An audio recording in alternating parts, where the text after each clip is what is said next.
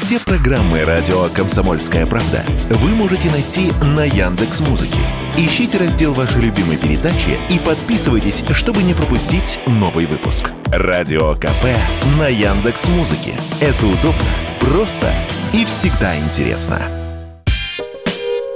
России разрешили использовать камеры для фиксации выброса мусора из машины, сообщает коммерсант. Выносить постановление о наказании водителей будут полицейские и сотрудники государственного лесного надзора. Автомобилистам, которые выкидывают отходы вне специально отведенных для этого мест из машины, придется заплатить 30 тысяч рублей. Для должностных лиц эта сумма увеличится до 60 тысяч. Юридическим лицам придется заплатить 100 тысяч рублей. А если мусор выбрасывают из грузовика, штраф увеличивается до 200 тысяч тысяч рублей. Главным образом, такое ужесточение направлено на тех, кто привозит мусор в леса, парки и садоводческие товарищества и сбрасывает все лишнее там. Например, это могут быть отходы со стройки, старые шины или запасы бытового мусора. После того, как камера распознает госномер машины нарушителя, постановление будет направлено по почте владельцу автомобиля. Правда, вряд ли на деле это будет работать, заявил радио «Комсомольская правда» эколог Илья Рыбальченко.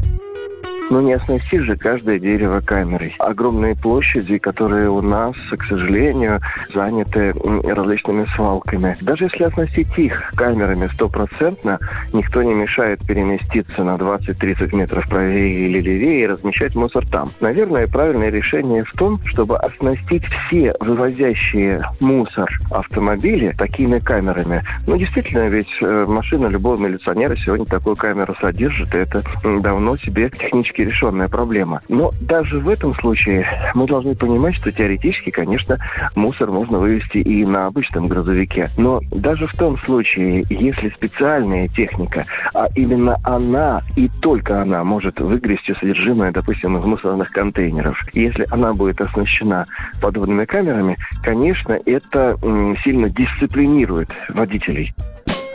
Сегодня на нелегальном вывозе контейнера с мусором в поле или в лес можно заработать 10 тысяч рублей. При штрафе всего в тысячу или две тысячи. Нужно менять саму систему, чтобы мусор было выгоднее сдать на переработку, нежели вывалить где-то в лесу, продолжает эколог Илья Рыбальченко пока переработчики мусора не будут получать денежки за это, пока у нас в конце не будет экономики такой, что мусор начнут у нас покупать, что мусор превратится в сырье для переработчиков, в сырье, которое хотят закупать у нас, а не вывозить за плату. Вот пока мы не создадим такой системы, конечно, проблема будет, и никакие камеры ее не решат.